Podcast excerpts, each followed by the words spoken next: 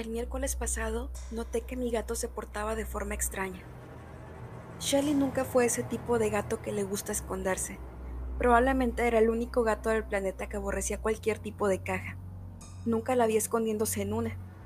Pero el miércoles, Shelly desapareció. La busqué en todos los rincones de la casa. Cuando la encontré finalmente, estaba detrás del sofá, escondida en una caja del tamaño de un microondas. En el momento que la tapé con las paredes de la caja, la cabeza de Shelly se escapó por el hueco que había quedado. Me miró y emitió un sonoro maullido. Se escurrió de su prisión de cartón y saltó de nuevo al sofá. Fue algo extraño. Incluso me inquietó un poco. No dormí muy bien esa noche. Al día siguiente, Shelly había desaparecido de nuevo. Esta vez la encontré hecha un ovillo en la caja del nuevo tostador.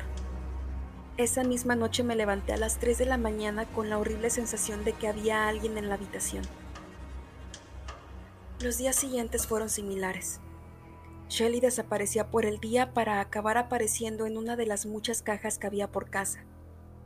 Mis noches se convirtieron en sueños irregulares, girándome y despertándome con la sensación de que alguien me observaba.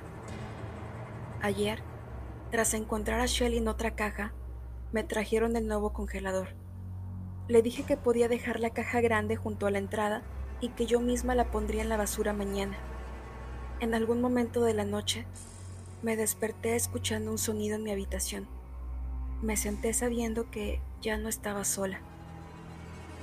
La cosa que había en la esquina de la habitación tenía la forma de una persona, pero sus brazos eran demasiado largos y su cabeza muy grande.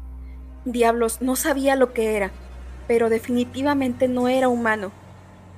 Tras un grito del que no me siento orgullosa, salté de mi cama y corrí hacia las escaleras. Mientras bajaba por estas a toda velocidad, escuché a esa cosa seguirme tras de mí. Sabía que no tendría tiempo de abrir la cerradura de la puerta de salida. Mi única opción fue esconderme. Apenas y pensar, me metí en la caja del congelador y me tapé con las paredes. Temblando, me coloqué en posición fetal aguantando el aliento para no hacer ruido mientras la oscuridad me envolvía. Casi escapo de mi escondite cuando sentí algo peludo rozando mi pierna.